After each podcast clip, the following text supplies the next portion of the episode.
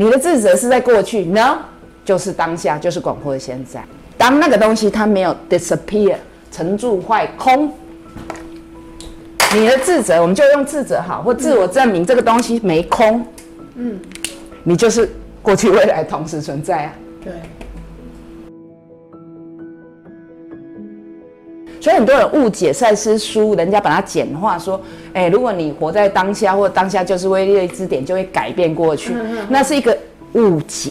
你不需要改变过去，你需要改变的是现在人受过去影响的自己。嗯，安有清楚不？就清楚了吧？所以你的自责是在过去，no，就是当下，就是广阔的现在。嗯。不是在你儿子大班，不是在你儿子国中，不是在你儿子的任何一个阶段或你的那个年龄，是当那个东西它没有 disappear 沉住坏空，你的自责，我们就用自责好，或自我证明这个东西没空，嗯，你就是过去未来同时存在啊。对。啊，什么要在哪里下手？因为你没有别的时间可以下手，你只有当下。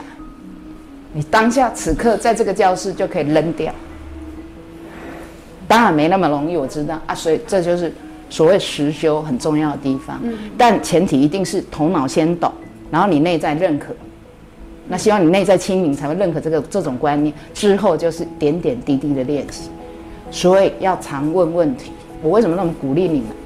否则你我你有不问出来，你大概会在内心里脑袋里想说，这个应该就是。呃，过去、现在、未来，广阔的现在的意义没有这个，就是也是又不是。所以你看，我刚刚是第一句说，嗯，是又不是。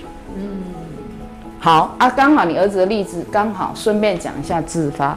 很多人因为逻辑线性就是这个人间的通则，所以要扔掉那个通则，你才会让自发知道它的次序的这个次序展现在你眼前。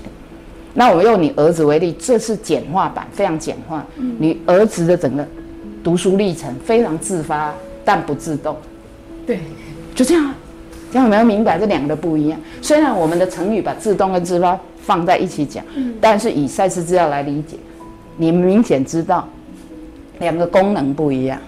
这个走的是逻辑线性连续的道路，自发是创造的道路。对对，就这样。